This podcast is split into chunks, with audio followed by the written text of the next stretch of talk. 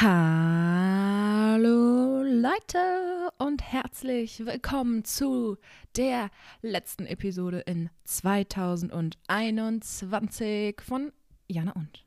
Ich heiße euch ganz herzlich willkommen. Ich bin nicht in meinem äh, ursprünglichen Upload-Rhythmus, wie ihr vielleicht bemerkt habt. Normalerweise würde ich erst in der nächsten Woche eine Folge hochladen, aber jetzt kommen die Weihnachtstage und Silvester und so weiter auf uns alle zu.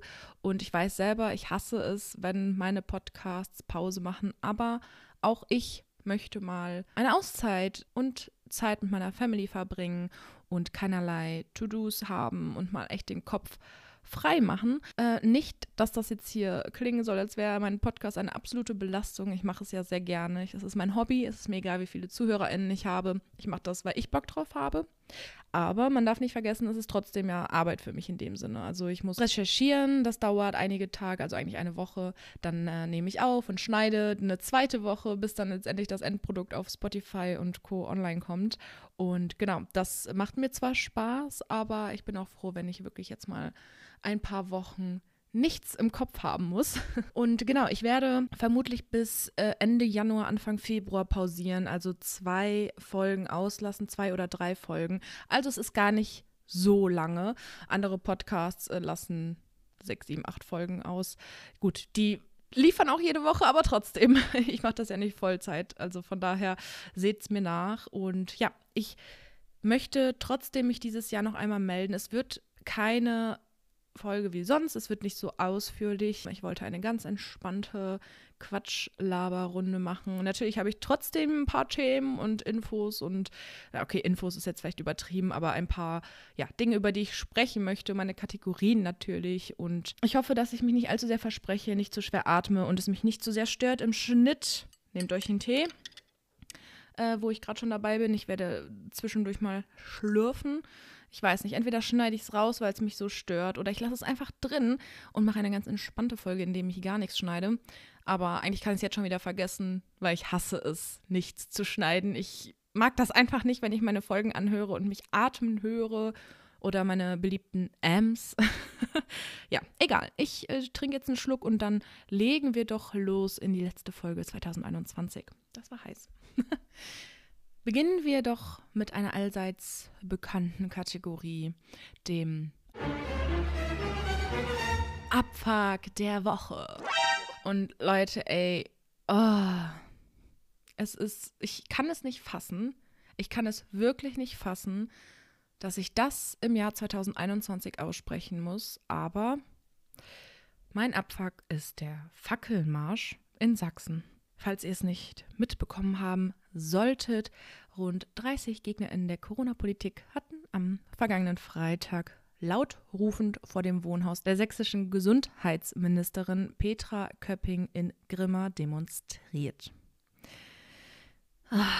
Also ich habe nochmal nachgeguckt, ähm, weil ich habe auch nur am Rande mitbekommen, dass das geschehen ist. Was genau exakt passiert ist, hatte ich bis zu meiner Recherche noch nicht äh, genau äh, in Erfahrung gebracht, aber sie trugen dabei, wie der Name natürlich schon sagt, Fackeln und Plakate und die Polizei erstattete Anzeige wegen des Verstoßes gegen das Versammlungsgesetzes und prüft Verstöße gegen die Corona-Verordnung. Zudem würden weitere strafrechtliche Aspekte unter anderem vom Staatsschutz geprüft und auf Twitter bezogen sich die Freien Sachsen auf die Aktion, die vom Verfassungsschutz als rechtsextremistisch und verfassungsfeindlich eingestuft werden. Und mir bleibt da echt die Spucke weg, wenn ich sowas, also es ist so krank, Leute, es ist so krank.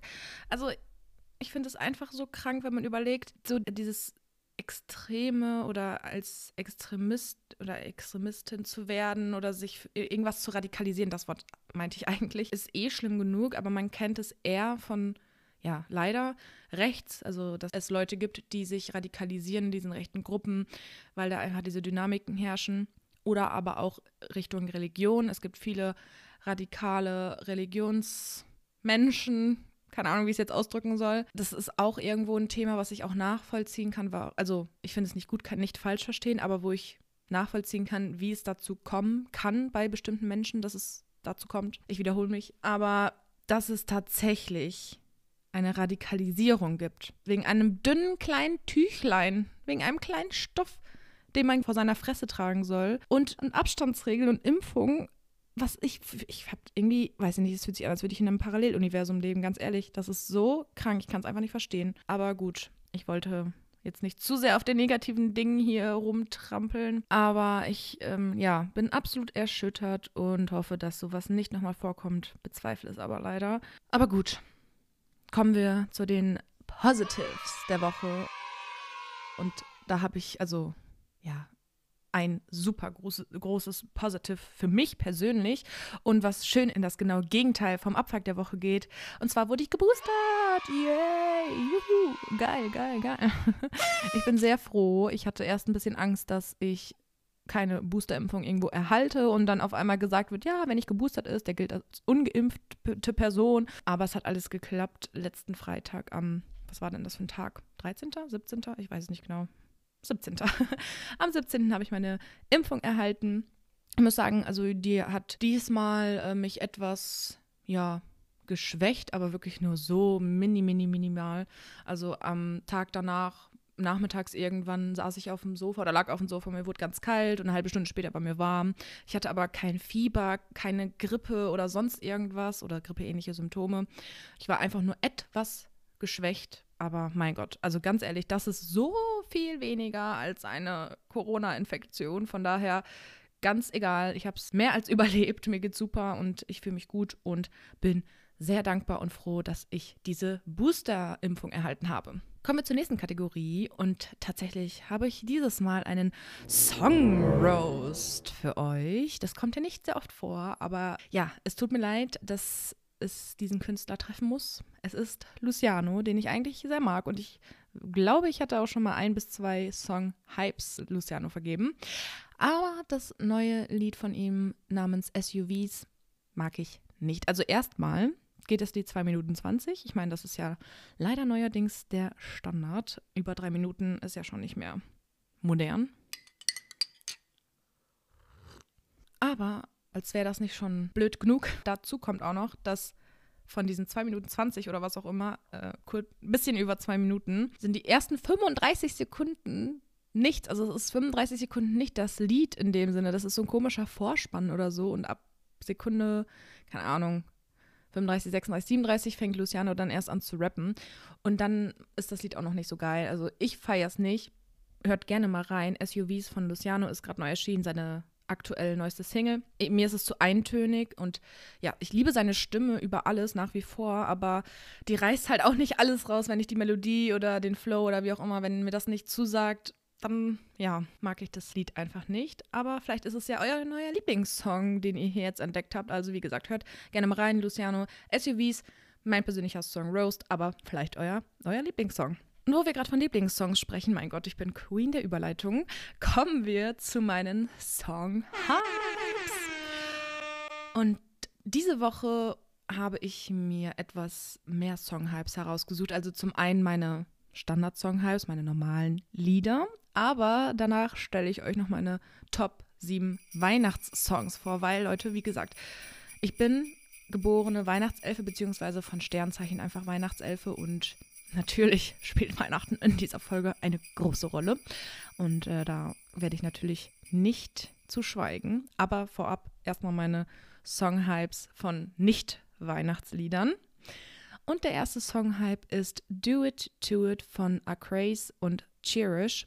Keine Ahnung, ob ich es richtig ausgesprochen habe, aber ihr findet ja bekanntlich die Song-Hypes im Anschluss auf meiner Instagram-Seite. Dort heiße ich Jana und der Podcast. Und das Lied ist einfach mega geil, was soll ich dazu sagen? Ich glaube, es ist angehaucht oder inspiriert vom Soundtrack von Squid Game. Zumindest kommt es mir so vor. Äh, es hat auf jeden Fall Squid Game-Vibes, aber nicht so doll, dass man sich denkt, okay, das ist jetzt einfach irgendwie die Titelmelodie von Squid Game in Techno-Version, what the fuck, sondern echt geil gemacht. Ich wette, ihr kennt den Song auch. Der läuft aktuell, glaube ich, auch öfter mal im Radio. Aber es ist auf jeden Fall ein Brett. Do It, To It von Acraze und Cherish. Mega geil. Dann kommen wir auch schon zum zweiten Song-Hype und das ist der Song Can You Feel My Heart von Bring Me the Horizon. Der Song ist schon etwas älter, aber ich bin letztens in irgendein YouTube Rabbit Hole gestoßen, wo ich irgendwie von Songs zu Songs geraten bin und irgendwann war ich bei Eminem, Slim Shady, Musikvideo und so weiter und irgendwann kam dieser Song und ich weiß nicht, warum ich ihn noch nie gehört habe, aber er ist so geil. Also Bring Me the Horizon würde ich jetzt als Rock, Hard Rock, Heavy Metal vielleicht auch schon. Moment, bevor ich jetzt hier die Bring Me to Horizon Fans richtig sauer mache, google ich das mal eben liebeheitshalber. Lieberheitshalber, genau. Sicherheitshalber. Genre: Pop, Rock, Metalcore, Post, Hardcore, Alternative Metal und Deathcore. Ich glaube, dann war ich ja gar nicht so weit weg. Die Band gibt es auch schon seit 2004 und seit 2013, glaube ich, wenn ich das jetzt hier richtig erkenne, den Song, den ich euch gerade vorgestellt habe. Also Can You Feel My Heart? Und jetzt kommen wir, oh, perfekte Überleitung zum dritten Song-Hype, nämlich auch von Bring Me the Horizon, aber diesmal der Song Throne. Und der ist von 2015 ungefähr. Also jetzt noch nicht ur, ur, uralt, aber schon etwas älter, keine moderne neue Musik. aber das sind richtig geile Lieder, die ballern richtig, das ist geiler Rock und oh, das vor allem laut im Auto aufdrehen. Ich meine, gut, könnte man noch zu Hause laut aufdrehen, aber wenn ich eh unterwegs bin, mache ich immer Musik im Auto an und oh, das ist so geil. Ich lieb's. Also schaut das auch gerne mal nach. Vielleicht sind die drei Songs ja auch etwas für euch. Und nun kommen wir zu meinen Top 7 Weihnachtssongs. Ach, Leute, Weihnachten ist einfach mein Leben. ich fieber eigentlich sobald Weihnachten vorbei ist, auf das nächste Weihnachten hin und zähle die Tage. Und deswegen habe ich auch meine All-Time Christmas Music Playlist. Warum bin ich auf einmal Englisch geworden? Aber egal, auf jeden Fall absolute Nummer 1 ist All I Want for Christmas is You von Mariah Carey. Ich liebe diesen Song und ich glaube, ich kann ihn einfach jedes Jahr hören, weil ich ihn dann jedes Jahr ein, zwei Monate lang höre und dann wieder ein ganzes Jahr lang nicht. Deswegen ist da aber schön Distanz zwischen mir und diesen ganzen Weihnachtsliedern. Und ich liebe diesen Song. Oh mein Gott. Ich wünschte, ich würde so hochkommen. Ich, seitdem ich klein bin und selber Musik hören kann, ist das mein Lieblingssong zu Weihnachten seit, keine Ahnung, 17, 16, 17 Jahren. Und ich versuche seit so vielen Jahren diesen Song perfekt mitzusingen. Ich krieg's einfach nicht hin. Ich glaube, ich bin einfach keine Mariah Carey. Aber egal, es macht trotzdem Spaß und ich liebe diesen Song. All I Want for Christmas is You von Mariah Carey. Den kennt jeder, denke ich. Dann äh, meine Nummer zwei. Beziehungsweise es ist echt schwierig, also das nach Top 1, 2, 3. Also es sind einfach alles meine Lieblingslieder zu Weihnachten. Ich kann da eigentlich gar nicht so ein richtiges Ranking reingeben. Je nach Tagesverfassung und Weihnachtstätigkeit, die man vollstreckt. Aber auf jeden Fall, der nächste Song ist Happy Christmas, aber es wird Xmas geschrieben. War is Over von John Lennon. Auch dieser Song so schön. Ich ah, krieg schon Gänsehaut, wenn ich nur an ihn denke und wenn man den auch volle Pulle hört. Oh, ich liebe es einfach so sehr. Das ist einfach so ein powerful Christmas Song. Richtig geil. Natürlich kommen wir zum absoluten Klassiker. Last Christmas von Wham. Und es ist mir auch scheißegal, was die Grinches der Gesellschaft sagen. Es ist und bleibt ein Weihnachtssong, der mich in Weihnachtsstimmung bringt. Koste es, was es wolle. Es ist mir scheißegal. Er läuft jedes Jahr im Radio und es regen sich alle drüber auf, dass er im Radio läuft, hören ihn aber alle. Alle RadiomoderatorInnen machen sich drüber lustig, spielen ihn aber. Also, was ist das hier bitte für eine Doppelmoral, ja? Mich bringt der Song in Stimmung. Ich liebe ihn und das kann mir auch keiner nehmen. Und es ist mir auch scheißegal, was die anderen Leute sagen. Last Christmas von Wham ist ein absolutes Brett. Ja. Gut. Nächster Song. Shake Up Christmas von Train. Das ist ein im Vergleich zu den anderen relativ neuerer Song. Also der ist jetzt auch schon ein paar Jährchen alt. Aber ich mag den super gerne. Ich glaube, der war nämlich vor einigen Jahren Titelsong von der Coca-Cola Christmas-Werbung. Und ja, ich habe ihn im Fernsehen gehört, gesehen, in der Werbung und mich verliebt und seitdem ist er auch Teil meiner Christmas Playlist, also Shake Up Christmas von Train. Dann als nächstes auch ein absoluter Klassiker, Wonderful Dream von Melanie Thornton. Auch so ein schöner Song, der einen so in Stimmung bringt und richtig, ja, schon fast magisch ist, wenn ich ihn höre. Ich liebe ihn einfach so sehr. Und ja, Ich glaube, unter anderem ist er auch so berühmt geworden, weil Melanie Thornton bei einem, ich meine, Helikopterabsturz ums Leben gekommen ist. Und ich glaube auch, dieser Song war Titelmelodie der Coca-Cola-Werbung von vor sehr vielen Jahren und ist auch dadurch berühmt geworden, aber hat dann natürlich nochmal durch den Tod der Interpretin Aufmerksamkeit bekommen. Rest in Peace. Aber der Song, also sie lebt auf jeden Fall jedes Jahr dadurch weiter und bleibt unter uns. Zumindest in meinem Leben, weil ich diesen Song jedes Jahr höre. Genauso wie den Song, und da streiten sich, glaube ich, auch die Geister, aber ich liebe ihn einfach. Feliz Navidad von José Feliciano. Es ist einfach irgendwie so ein richtig witziger Weihnachtssong und der macht einfach gute Laune und ist nicht so äh, ruhig und ruhig und magisch, sondern einfach ja, happy und irgendwie, weiß ich nicht, ich stelle mir dann irgendwie die spanischen Menschen vor, wie sie da im Kreis tanzen und Feliz Navidad tanzen und singen und weiß nicht, ich feiere es mega. Ich kann keine schlechte Laune haben, wenn ich den Song an, anmache. Also, falls ihr ein bisschen grumpy seid momentan, hört euch Feliz Navidad von José Feliciano an. Dann seid ihr happy.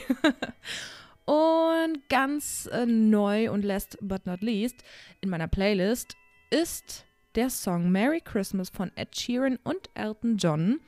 Also die letzten Jahre kamen eigentlich nie gute Weihnachtslieder raus.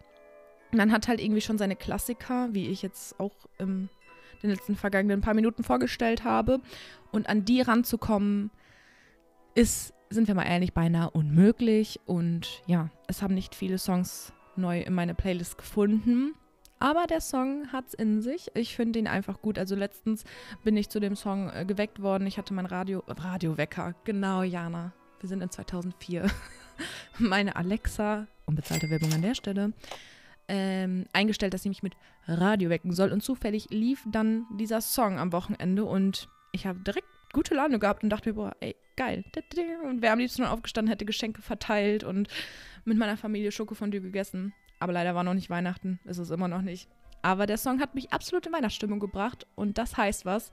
Und ja, ich feiere Ed Sheeran, ich feiere Elton John und zusammen, ich meine, hallo, die beiden großen E's in der Musikbranche. Wenn die beiden zusammen ein Lied machen, das kann eigentlich rein rechnerisch nicht schlecht werden. Plus und Plus ergibt ja nicht Minus. Ja, das waren meine Top 7 Weihnachtssongs. Also ich habe noch einige mehr in meiner Playlist, keine Frage, die ich aber echt seltener höre, meistens wegschalte, wo ich absolut in der perfekten Stimmung für genau diesen Song sein muss, um ihn dann zu hören. Und die gerade vorgestellten, die kann ich einfach immer hören. Und die bringen mich immer in Weihnachtsstimmung und ich liebe sie immer. Zu Weihnachten. Nicht im Sommer, nur zu Weihnachten. Gut, kommen wir nun zu meiner Kategorie Serien mit Binge-Watch-Potenzial. Und da habe ich als erstes, ich habe auch wieder zwei dieses Mal zur Verfügung gestellt. Oh Gott, das hat sich, also ich stelle sie euch einfach vor. So. Und zwar Nummer eins, die Serie Haus des Geldes oder auf Originalsprache La Casa de Papel. Die Geschichte von Haus des Geldes beginnt damit, dass ein mysteriöser Mann, der sich ausschließlich der Professor nennt, den spektakulärsten Einbruch in der Geschichte Spaniens plant. Um den Raubüberfall durchzuführen, benötigt er die Hilfe von acht Spezialistinnen, die allesamt hochprofessionell arbeiten. Ziel ist die Banknotendruckerei Fabrica Nacional de Moneda y Timbre, die schließlich von der kriminellen Bande infiltriert wird und fortan mehr Geldscheine ausspuckt, als sie sollte. 2,4 Milliarden Euro will der Professor ergaunern, der jedes Detail seines Masterplans exakt durchdacht hat. Problematisch ist dabei nur, dass das Drucken der Geldscheine eine gewisse Zeit in Anspruch nimmt. Um genau zu sein, elf Tage. Wie wird es der Crew gelingen, so lange unerkannt einen beachtlichen Überschuss an Geld zu produzieren? Die Anlage wird sehr genau von Behörden beobachtet. Schon die kleinste Unstimmigkeit im Arbeitsprozess kann den Alarm auslösen. Was zu dem Hype der Serie beigetragen hat, ist, auch meiner Meinung nach, der Fakt, dass innerhalb der Bande keinerlei Namen bekannt sind und sich jeder jede eine Stadt als Namen ausgesucht hat. Mitglieder der Bande sind neben dem Professor Berlin, Tokio, Denver, Moskau, Rio, Helsinki, Nairobi, Stockholm, Oslo, Bogotá, Palermo, Marseille, Lissabon und Manila. Die Serie umfasst fünf Staffeln mit insgesamt 48 Folgen. Der zweite Teil der letzten Staffel ist vor ein paar Wochen rausgekommen. Und deswegen habe ich diese Serie auch mit aufgenommen. Ich hätte sie auch schon viel früher droppen können, aber erstmal bei so vielen Serien, die ich gesehen habe, die ich geil fand, muss man ja auch erstmal aussuchen, welche mache ich zuerst und zuletzt und überhaupt, weil es echt viele sind. Und Haus des Geldes hat halt jetzt gerade den finalen Teil der finalen Staffel rausgehauen, den ähm, mein Freund und ich natürlich auch direkt gesehen haben. Und oh, jetzt ist es einfach vorbei. Ich finde es immer so traurig, wenn Serien vorbei sind. Das hatte ich ja, glaube ich, in der letzten oder vorletzten Folge auch schon erwähnt. Ich meine, wahrscheinlich ist jeder traurig, außer es ist eine Serie, die schon ausgelutscht ist. Aber ich finde, bei so Serien mit vier, fünf Staffeln oder weniger, da ist die Story noch überhaupt gar nicht ausgelutscht. Vor allem mit den neuen Standards von zehn Folgen pro Staffel sowieso schon mal gar nicht. Aber gut, wir können es nicht ändern. Ich kann euch die Serie aber einfach nur absolut empfehlen. Also scheinbar streiten sich da die Geister, was ich niemals gedacht hätte. Aber ich persönlich fand die Serie von Folge 1 an ultra spannend, weil man sich denkt, ey, hin und her und huhuhu. Es sofort Spannung und zack, zack, zack. Also weiß ich nicht. Ich war sofort drin, ich war sofort hyped und es war sehr spannend. Beziehungsweise wir, mein Freund und ich, wir beide waren sofort hyped und es war sehr spannend. Äh, fanden es sehr spannend, so vielleicht eher. Und es ist einfach mega, mega geil. Also, ich meine, ich habe jetzt schon einiges an der Handlung erzählt, worum es halt ungefähr geht, weil ich finde, wenn man Haus des Geldes liest, kann man sich das nicht unbedingt vorstellen. Aber ja, schaut unbedingt mal rein, falls ihr es nicht eh schon lange getan habt. Es ist ja eine der berühmtesten Netflix-Serien. Haus des Geldes, La Casa de Papel oder Papel, keine Ahnung, wie man es genau auf Spanisch ausspricht. Richtig geil. Und äh, falls ihr jetzt immer noch nicht verstanden habt, welche Serie das sein soll, das ist die Serie mit den roten Overalls und der Dali-Maske. Also wenn euch das nichts sagt, dann lebt da wohl hinterm Stein. Gut, und die zweite Serie ist die Serie Once Upon a Time. Die Serie erzählt die Geschichte von Emma Swan. Emma ist eine Kautionsjägerin und wuchs unter schwierigen Umständen als Waisen auf. Am Tag ihres 28. Geburtstages wird sie von einem Jungen besucht, der behauptet, ihr Sohn Henry zu sein, den sie zur Adoption freigab. Emma glaubt ihm zunächst nicht und bringt ihn zurück in seine Heimat Storybrook. Henry erzählt Emma, dass alle BewohnerInnen der Stadt Märchenfiguren sind, die ihre Erinnerung durch einen Fluch der bösen Königin verloren haben und bittet sie, Storybrook und die EinwohnerInnen zu retten. Die Serie umfasst sieben Staffeln mit insgesamt 155 Folgen. Und die Serie kann ich ja logischerweise auch nur empfehlen, sonst hätte ich sie hier ja nicht erwähnt. Aber hier geht es eher um Märchen und Märchen in echt, beziehungsweise auch etwas leicht abgewandelt, damit es zur Story passt. Aber ich mag die Serie sehr gerne, weil man eigentlich die meisten Märchen kennt. Und ja, ich habe es ja schon mehrfach erwähnt, ich liebe Serien, die theoretisch ja wirklich passieren könnten, aber eigentlich Fantasy sind. Also diese Serie spielt ja auch in unserer Welt, in Anführungsstrichen, aber erzählt eigentlich Geschichten aus einer anderen Welt oder anderen Welten. Also wenn ihr zwischendurch ein Knacken hört, übrigens ist das mein Stuhl, es tut mir leid.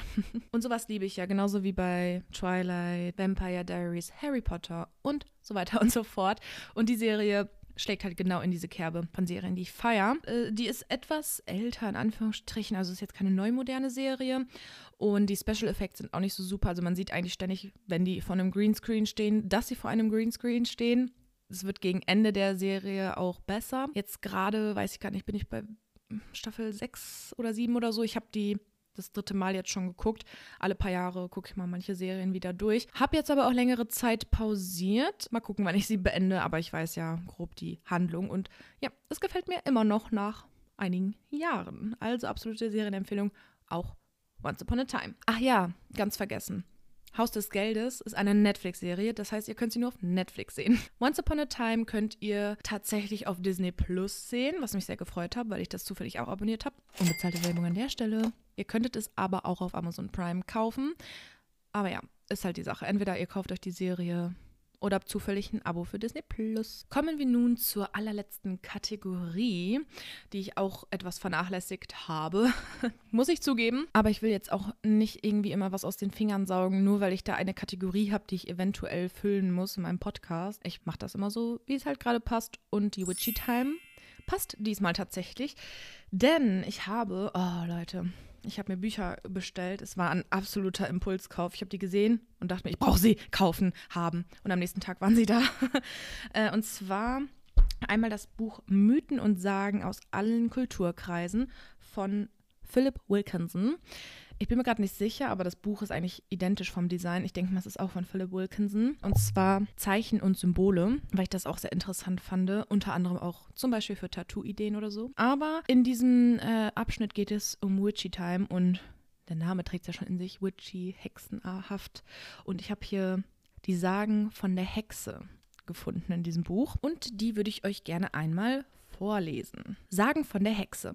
Die Sagenwelt der Slawinnen spiegelt die Furcht ihrer Vorfahrinnen vor dem Bösen, dem Unbekannten und den Gefahren des Waldes. Es gibt zahlreiche Geschichten von Hexen, bösen Frauen, von denen man glaubte, dass sie in Wäldern lebten, Jagd auf Unschuldige machten und Familien oder das soziale Gefüge zerstörten.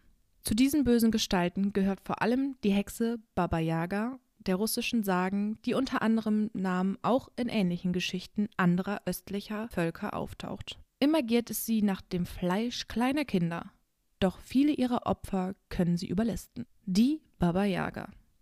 Die Hexe Baba Yaga wurde in Geschichten als runzlige alte Frau beschrieben, die still auf einer Holzbank sitzt oder sich an ihrem Herd wärmt. Mitunter stieg sie jedoch in einen großen Mörser und stieß sich mit dem Stößel in den Himmel, wo sie im Flug heftige Stürme entfachte. Sie hielt vor allem nach kleinen Kindern Ausschau die sie fing und verspeiste. Es hieß, die Hexe könnte mit ihrem Blick Menschen versteinern und sie zu Hause wieder zu Fleisch werden lassen, um sie dann zu essen. Aus den Knochen baute sie sich ein grausiges Haus, das die Menschen in Angst versetzte. Selbst den Zaun schmückte sie mit den Schädeln der getöteten Kinder, die sie wie Laternen anzündete. Haus des Schreckens. Baba Yagas Haus stand auf Hühnerbeinen, auf denen es herumlief und Menschen jagte, wenn die Hexe dies verlangte erfüllte Wünsche für Rosen. In einigen Geschichten erfüllte die Baba Yaga Menschen, die ihr Rosen schenkten, Wünsche. Meist galt es aber als zu riskant, der Hexe zu vertrauen. Vassilisa Das Mädchen Vassilisa lebte mit ihren alten Eltern in einem Dorf, doch dann wurde ihre Mutter krank. Ehe sie starb, schenkte sie ihrer Tochter eine kleine Puppe und sagte, wann immer sie Rat brauche, solle sie der Puppe etwas Gutes zu essen geben. Vassilisas Vater heiratete wieder, doch die Stiefmutter und ihre Töchter mochten Vassilisa nicht und ließen sie alle schweren Arbeiten machen. Als eines Tages keine Kerze im Haus war, schickte die Stiefmutter Vassilisa deshalb zu Baba Yaga, aber die Hexe stellte ihr zunächst einige scheinbar unlösbare Aufgaben, wie eine Mischung aus Erbsen und Mohnsamen zu trennen. Mit Hilfe ihrer Puppe konnte das Mädchen die Aufgabe erledigen, dennoch ließ die Baba Yaga es nicht gehen. Da schließlich Vassilisa nachts, als die Hexe schlief, aus dem Haus und nahm einen der Schädel vom Zaun als Laterne mit. Die machtlose Krähe. In einigen Geschichten verwandelte sich die Hexe nach Vassilisas Flucht in eine Krähe und verlor ihre Zauberkräfte. Die Katze der Hexe. Da Baba Yaga ihre Katze schlecht behandelte, half diese Vassilisa zu fliehen. Vassilisa und der Schädel. Als Vassilisa mit dem Schädel von Baba Yagas Gartenzaun nach Hause zurückkehrte, verbrannten dessen glühende Augen ihre Stiefmutter und Stiefschwestern zu Asche. Mariassa. Einmal wurde die kleine Mariassa von ihrer Stiefmutter zu Baba Yaga geschickt, um Nadel und Zwirn auszuleihen. Aber sie ging zuerst zu ihrer Tante, die ihr sagte, wie sie Baba Yagas Hund entgehen und mit ihrer Katze sprechen konnte. Als die Hexe das Mädchen einsperren wollte, gab die Katze ihm den Rat, mit einem Handtuch und einem Kamm vorzulaufen. Mariassa floh, und als sie die Hexe hinter sich hörte, warf sie Handtuch und Kamm zu Boden. Das Handtuch wurde zu einem Fluss und der Kamm zu einem Wald. So wurde Baba Yaga aufgehalten. Auf dem Fluss konnte die Baba Yaga mit ihrem Stößel nicht rasch genug rudern, um Mariassa zu fangen. Dann gibt es hier noch einen kleinen Text zu Hexenverbrennungen. Mit Ankunft des Christentums in Mittel- und Osteuropa wurden Hexen als böse Frauen angesehen, die als Werkzeug des Teufels galten. Viele als Hexen verdächtigte Frauen wurden auf den Scheiterhaufen verbrannt, obwohl sie völlig unschuldig waren. Noch heute werden in Mitteleuropa am 1. Mai als Hexen zurechtgemachte Puppen verbrannt. Solche Bräuche und Rituale, die das Kommen des Frühlings feiern, werden auch in Erinnerung an die Opfer der Hexenverbrennung praktiziert. So, ich habe da einige Gedanken zu. Also Baba Yaga habe ich schon mal gehört. Ich weiß gar nicht warum. Vielleicht von meiner russischen Freundin oder aus irgendeinem anderen Grund. Ich weiß es nicht genau. Und das hört sich ja schon sehr nach Hänsel und Gretel und der bösen Hexe an. Also ich könnte mir vorstellen, dass, also ich denke mal, diese Baba Yaga-Geschichte ist älter als die Märchen von Grimm. Und dass die Gebrüder Grimm sich vielleicht an diesem Mythos der Baba Yaga bedient haben, um die böse Hexe mit ihrem Knusperhäuschen von Hänsel und Gretel erschaffen zu haben. War das Deutsch noch der Satz? Keine Ahnung. Und diese Vasilisa mit ihrer Stiefmutter und den schweren Arbeiten hört sich ja sehr nach Aschenputtel an, die ja auch böse Stiefschwestern hat und immer schuften muss. Gut, und diese Mariassa, die kenne ich nicht. Aber ja, es ist ein Mythos, eine Sage. Es ist weder bewiesen noch widerlegt. Ich wollte es einfach nur mal mit euch teilen. Gut, und zur Feier des Tages, beziehungsweise zur Feier des Tages, der in vier Tagen kommt, also zu Weihnachten, habe ich hier noch unnützes oder vielleicht auch nützliches Wissen zu Weihnachten. Ja, ich habe mir richtig viel Mühe gegeben, aber ich fand es irgendwie ganz interessant, weil manchmal finde ich so unnützes Wissen, ja, weiß nicht, damit kann man schon angeben manchmal, wenn man sagt zum Beispiel, wusstet ihr, dass eine durchschnittliche Nordmantanne in deutschen Wohnzimmern an Weihnachten 178.333 Nadeln und 1,64 Meter groß ist? Hättet ihr das gewusst? Und das ist interessant, weil ich bin auch ungefähr 1,64. Also okay, ich bin 1,66. Ich, ich will mich nicht kleiner machen, als ich bin, aber eine durchschnittliche Nordmann-Tanne ist ungefähr so groß wie ich, was ich echt klein finde, weil, Leute, wenn ich mir eine Tanne kaufe, dann ist die aber sowas von kurz vor Decke. Aber gut, jedem das, was er mag. Dann haben Studien aus dem Jahr 1995 herausgefunden, dass sieben von zehn britischen Hunden zu Weihnachten ein Geschenk von ihren BesitzerInnen erhalten. Und ich muss ganz ehrlich sagen, ich hatte den Großteil meines Lebens einen Kater und der hat an Weihnachten auch immer Katzenfutter bekommen. Das hätte er zwar so oder so am nächsten Tag zu essen bekommen, aber einfach für die Geste, damit er dazugehört. Ja, einfach fürs Gefühl. Der nächste Fakt, und ich finde das gar nicht so unwichtig, ist, dass die Rentiere von Santa Claus, also dem Weihnachtsmann, Dasher, Dancer, Prancer, Wixen, Comet, Cupid, Donner, Blitzen und Rudolph heißen. Wusstet ihr es? Ich wusste das nicht. Der Bundesverband Deutscher Versicherungskaufleute schätzt, dass jedes Jahr ca. 15.000 Adventskränze und Christbäume in Deutschland Feuer fangen. Das finde ich richtig krass, weil, ich weiß nicht, vielleicht liegt es an der Erziehung, aber ich bin immer so erzogen worden, dass man aufpassen muss. Ja, keine Ahnung, überhaupt was Feuer angeht. Also nie unbeaufsichtigt lassen, immer gucken, dass da irgendwie ein Glas drum ist, dass es im schlimmsten Fall, wenn es ausläuft oder verläuft, zerläuft, wie auch immer, nichts um sich herum anzünden kann. Adventskerzen nie auf dem trockenen Ästen oder sowas direkt anzünden. Am besten sind da so Teller drunter oder sowas oder irgendwelche Auffangbecken. Und wenn man so einen Kranz hat, dann wirklich nur anzünden, wenn man in dem Raum ist und das quasi sofort sieht, wenn irgendwas Feuer fängt. Also ich weiß nicht. Aber gut. Vielleicht sind es auch alte, tüdelige Leute, die das dann einfach vergessen. Nächster Fakt. 10% der BundesbürgerInnen haben keine Ahnung, weshalb Weihnachten überhaupt gefeiert wird. Gut, da muss man auch sagen, da, also ich weiß jetzt nicht, wer genau als BundesbürgerIn gezählt wird, ob Kinder auch dazu gehören, aber ja, wir haben hier so viele verschiedene Kulturen. Ich kenn, weiß auch nicht, warum diverse Feste in anderen Religionen, Kulturen, wie auch immer gefeiert werden. Von daher, ähm, ja, finde ich 10% jetzt nicht so viel. Und es stirbt ja auch immer mehr aus. Also ich weiß auch früher als Kind, so absolutes Gegenteil von meinem jetzigen Glaubenszustand, habe ich immer so früher mein Tagebuch geschrieben, oh, Weihnachten, ich frag, weiß immer nicht, warum Leute immer so mit Geschenken und sowas, die verstehen einfach nicht, es geht doch um Jesus. Jesus ist an diesem Tag geboren. Das ist der wahre Grund, warum wir Weihnachten feiern. Warum vergessen das die Leute?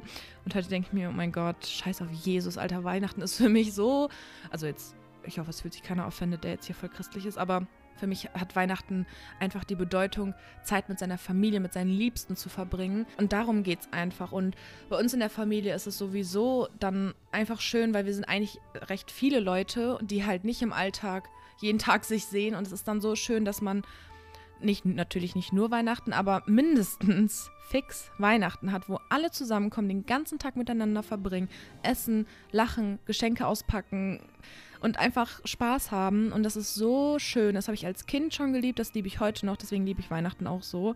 Und ja, gut, also bei uns hat Jesus nicht so eine Bedeutung, sagen wir mal so. Kann ja in anderen Familien anders sein. Ähm, so, weiter im Text. Im Schnitt hat jeder fünf Personen zu beschenken. Außerdem werden jedes Jahr in Deutschland über 76,9 Millionen Euro für Geschenke ausgegeben. Und an Weihnachten haben etwa 38.600 Menschen Geburtstag. Ich glaube, Felix Lobrecht von Gemischtes Hack hat auch am 24.12., wenn ich mich recht entsinne. Also es wäre für mich der absolute Horror als Kind vor allem gewesen. Mittlerweile wäre es mir einigermaßen egal. Sogar eigentlich fände ich es geil, weil da muss ich zum Geburtstag nichts machen, weil es ist ja Heiligabend, hallo. Aber als Kind wäre das so ein Horror. Ich fand es so als Kind schon scheiße, weil ich habe Ende Januar Geburtstag. Das heißt, im Dezember gab es Geschenke, Ende Dezember. Und ungefähr genau einen Monat fast später gab es dann nochmal Geschenke und dann ein Jahr lang Durststrecke, nichts. Und dann wieder Weihnachten und Geburtstag ganz schnell hintereinander. Also das fand ich nicht so schön. Abgesehen davon, dass man im Winter nichts machen kann mit Kindergeburtstagen. Nichts mit Schnitzeljagd. Wer will denn bei Minusgraden und Schneefall Schnitzel jagen? Oh, traurig. Gut, weiter. so, der letzte äh, unnütze kurze Fakt. Weihnachtsbäume wurden früher unter der Decke aufgehangen. So wurden sie zumindest nicht umgestoßen und nahmen auch wenig Platz ein. Und den Fakt kenne ich tatsächlich, dass das ursprünglich so war. Und jetzt, je älter ich werde, desto sinniger denke ich mir, ist das eigentlich, weil dieses Jahr habe ich das erste Mal keinen Weihnachtsbaum. Ich bin echt traurig, aber ich habe einfach keinen Platz.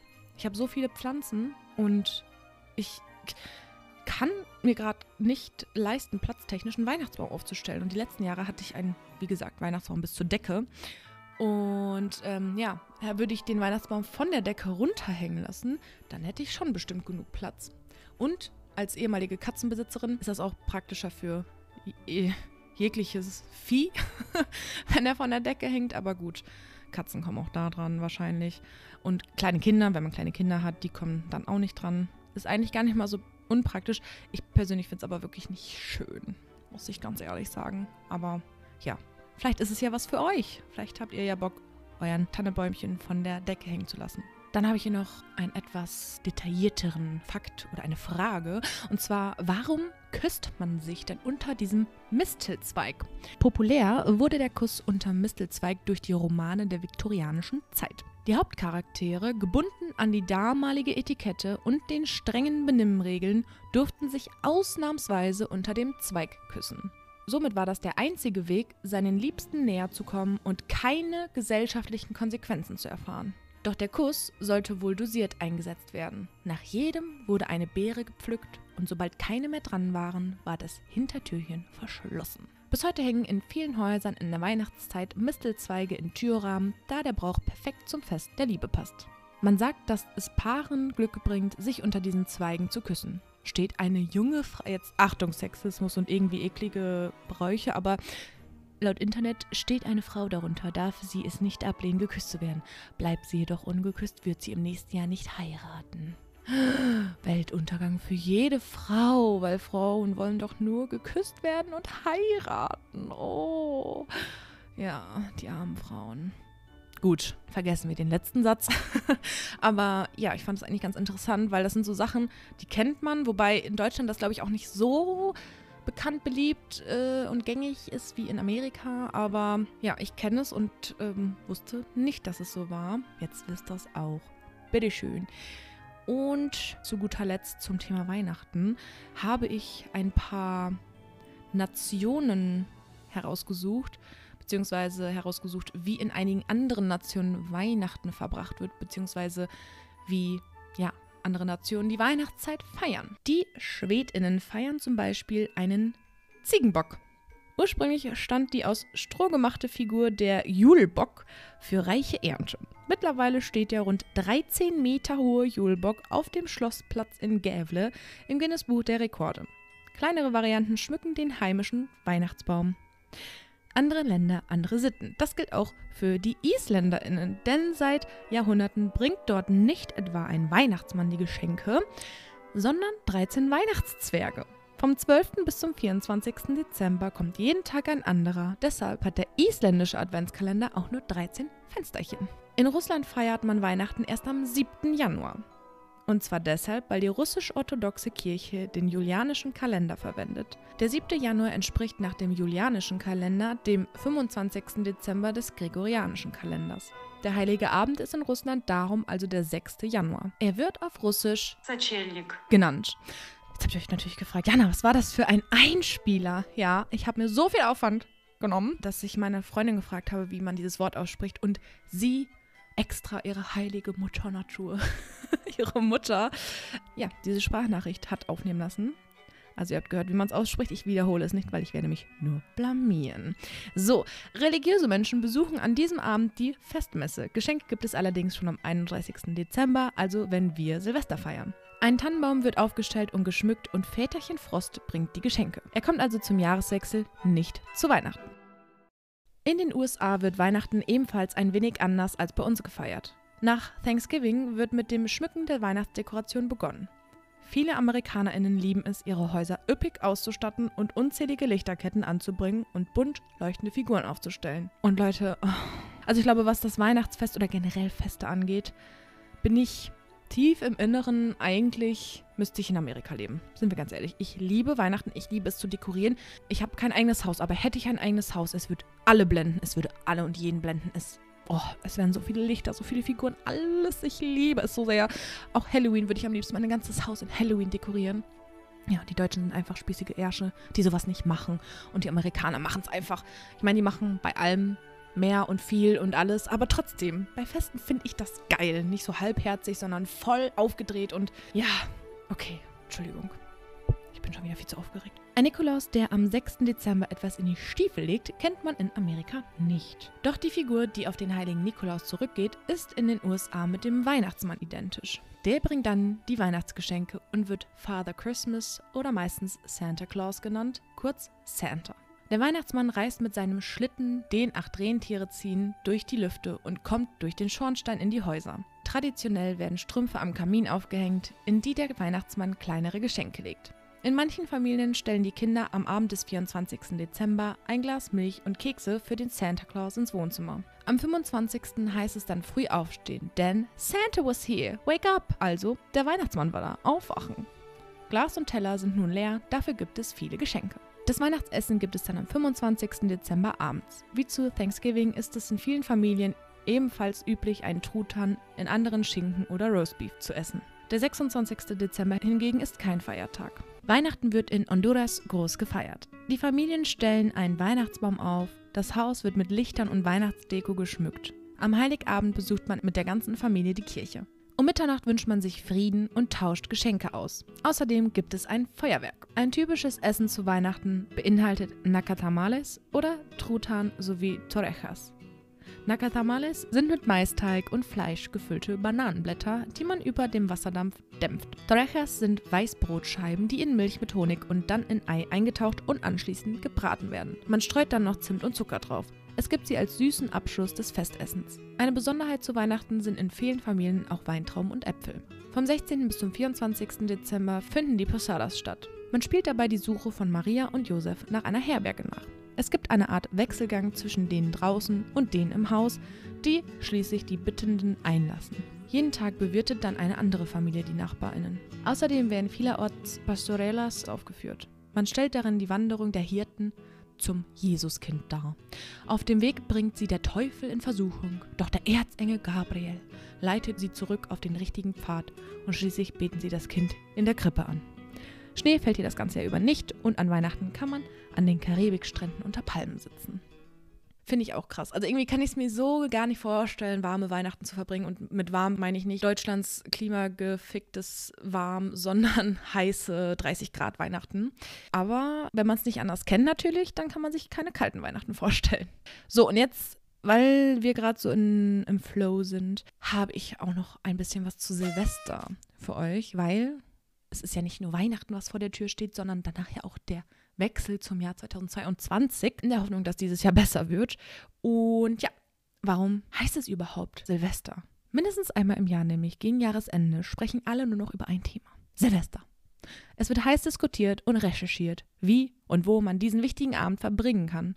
Doch wieso heißt der letzte Abend des Jahres überhaupt so? Was viele nicht wissen, mich inkludiert, die Bezeichnung Silvester geht auf den Papst Silvester zurück, dessen Todestag der 31. Dezember 335 ist. Das Jahresende lag damals noch auf dem 24. Dezember und wurde im 16. Jahrhundert auf den 31. Dezember verlegt. Das wusste ich auch nicht. Das heißt, früher war der 24. Weihnachten und Silvestern eins. Richtig crazy. Also, ich bin froh, dass es jetzt nicht mehr so ist, sonst hätte man noch mehr Stress an dem Tag. Danke, Papst Silvester. Und wofür ist Silvester noch bekannt? Natürlich, natürlich, das Feuerwerk. Zum Jahreswechsel um Mitternacht wird meist mit Feuerwerk und Glockengeläut gefeiert. Das Feuerwerk sollte im vorchristlichen animistischen Glauben früher böse Geister vertreiben, drückt aber heute auch Vorfreude auf das neue Jahr aus. Oder einfach nur kranke Leute, die übelst viel Asche umweltverpestend in die Luft schießen. Gut, anderes Thema. Warum wünscht, wünscht man sich denn einen guten Rutsch? Der traditionellste, aber nicht unbedingt originellste Silvesterspruch ist, seinen Liebsten einen guten Rutsch zu wünschen. Auf den ersten Blick scheint diese Floskel verständlich. Schließlich möchte jeder gut ins neue Jahr reinrutschen. Doch der Ursprung dieses Silvestergrußes liegt in der älteren Bedeutung Reise des Wortes Rutsch. Guten Rutsch bedeutet also gute Reise ins neue Jahr. Vielleicht wurde der Spruch auch beeinflusst vom rotwelschen Wort Roche, das in etwa Jahresanfang bedeutet. Bräuche in anderen Ländern. In Spanien wird zu Mitternacht und zwar zu jedem Glockenschlag eine Weintraube gegessen. Wer alle zwölf Trauben rechtzeitig schafft, ohne sich zu verschlucken und dabei noch seine Glückwünsche aufsagen kann, hat Glück im neuen Jahr. So sagt es zumindest der Glaube. Die Glockenschläge erleben die SpanierInnen in Madrid auf dem berühmten Platz Puerta de Sol. Doch auch alle SpanierInnen zu Hause können das Spektakel mittels Fernsehübertragung live miterleben. In Italien gibt es den traditionellen Brauch, mit dem goldenen Ring im Sektglas zuzuprosten. Besonders bei Paaren soll dieses Ritual ein gutes Omen für die gemeinsame Beziehung sein. Beim gemeinsamen Essen gerät man in Versuchung, an die deutsche Küche zu denken, denn typisch an Silvester ist die sogenannte Lentizie. Dahinter verbirgt sich ein Linsengericht, das meist mit Cotechino gereicht wird, also Schweinsachse. Wie alle anderen Bräuche auch bringen Linsen, wie sollte es anders sein, Glück und Wohlstand für das kommende Jahr. Verbringt man Silvester in Griechenland, erwartet einen um Mitternacht das Basiliusbrot, das angeschnitten und verteilt wird. In jedem Brotleib ist eine Gold- oder Silbermünze versteckt. Der oder diejenige, der sie findet, hat viel Glück im nächsten Jahr. An Silvester werden in Japan traditionell Mochi verspeist, Küchlein aus gestampftem Klebreis. Wenn die kleinen Reiskuchen verspeist werden, wünschen sich die JapanerInnen Gesundheit, Glück und Erfolg fürs nächste Jahr. Die Dinger habe ich auch schon mal gegessen, Mochi, also natürlich nicht original. Ich war leider noch nie in Japan. Ich hoffe, dass sich das irgendwann mal ändert. Aber wir haben die, wo war das denn nochmal? Aus der Tiefkühltruhe, glaube ich, irgendwann mal gegessen. Beziehungsweise es war nicht Mochi, sondern Mochi-Eis. Und das war super geil in Kokosnuss. Oh, lecker. Es ist so eine crazy Konsistenz, dieses matschige, klebrige Teigzeug drum zu und innen drin war Kokoseis. Oh, jetzt habe ich richtig Bock auf diese Scheißdinger. Verdammt. Egal. In Brasilien dreht sich zum Jahreswechsel alles um die glückbringende Farbe Weiß, die Reinheit, Frieden und auch Fruchtbarkeit durch die Meeresgöttin Gemania symbolisiert. Daher ist es am Silvesterabend üblich, dass junge Mädchen und Frauen als Opfergabe besonders häufig Blumen ins Meer werfen oder an den Strand legen. Viele Silvesterpartys finden außerdem aufgrund der milden Temperaturen am Strand statt. Was dort vor allem Glück bringt, ist das Ritual, über sieben Wellen zu hüpfen, damit im neuen Jahr sieben Wünsche in Erfüllung gehen. Wer an Silvester gern Süßes nascht, wird sich zum Jahreswechsel in Israel besonders wohlfühlen. Dort wird an Silvesterabend eine aus Mohrrüben bestehende Süßspeise verzehrt, die mit Äpfeln und Honigkuchen gereicht wird. Übrigens, das traditionell jüdische Neujahr, Rosh Hashanah, oh, sorry für die Aussprache, Leute, wird nach dem jüdischen Kalender meist erst im September oder Oktober des Jahres gefeiert. Das Datum nach unserem Kalender wechselt von Jahr zu Jahr. So, das waren meine Silvesterfakten. Ich hoffe, es war ganz interessant. Also ich liebe es, wenn es Feste oder Veranstaltungen gibt, die die ganze Welt betreffen. Vor allem, also ich meine Weihnachten natürlich nicht jede Kultur, weil es ja eigentlich ein christliches Fest ist, aber gerade Silvester, also das Jahr wechselt ja bei allen Menschen. Gut, ich weiß jetzt nicht, wie es mit irgendwelchen Urvölkerstämmen aussieht, aber gut, in den bekannten Ländern der Welt gibt es Silvester. Und ja, in vielen auch Weihnachten. Und ich finde es immer super interessant, weil man kennt ja die deutschen Sachen amerikanisch auch sehr viel, weil wir einfach so sehr geprägt sind, was amerikanische Kultur angeht, durch Filme, Serien etc. Aber keine Ahnung. Ich wusste jetzt nicht, wie man in Honduras, sagt man glaube ich auf Deutsch, aber Honduras, Originalsprache, wie man dort äh, Weihnachten feiert. Das fand ich sehr interessant. Ja, und jetzt rede ich schon wieder über eine Stunde. Ich wollte eigentlich eine kurze Folge aufnehmen. Verdammt. Ich hoffe, ich krieg's geschissen vor Weihnachten. Ich gebe mein Bestes, Leute. Ich bin auch etwas im Weihnachtsstress, aber es könnte schlimmer sein sage ich euch ganz ehrlich. Es heulen immer viele Leute rum, was den Weihnachtsstress angeht. Und ich denke mir jedes Mal, warum habt ihr alle so viel Weihnachtsstress und warum immer jedes Mal? Also man könnte ja auch mal lernen, Geschenke frühzeitig und rechtzeitig zu kaufen. Dann hätte man dieses Problem ja vielleicht nicht jedes Mal aufs Neue. Aber gut, wer bin ich schon? Ich pünktliche Maus. Gut, ich laber jetzt wirklich gerade nur noch verbalen Dünnsches. Ich kann nicht mehr, es ist schon spät. Es ist Montag. Ich meine, es ist Montag. Ich glaube, das reicht schon als Information für euch. Ihr Lieben, es war ein wunderschönes Jahr mit euch. Ich verabschiede mich nun in meine Winterpause. Wie gesagt, keine Sorge, es fallen zwei bis maximal drei Folgen aus. Ich bin nicht lange weg. Aber ich wünsche euch allen eine besinnliches Weihnachten, falls ihr den Weihnachten feiern solltet. Wenn nicht, wünsche ich euch besinnliche, schöne, freie Tage, hoffentlich freie Tage. Und allen Menschen natürlich, die mich hören, einen, einen guten Rutsch ins neue Jahr. Wir hören uns in 2022 wieder. Ich hoffe, die Welt sieht dann ein wenig netter aus. Macht's gut, ihr Lieben. Und bis ganz bald. Tschüss.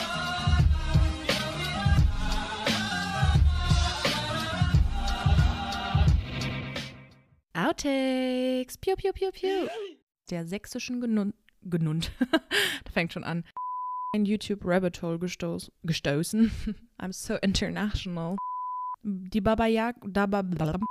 Also was hat. Was. Alter, dieser Name Vasilisa. Honduras. Honduras. Nakadamel. Sind mit Maissteig. Mais.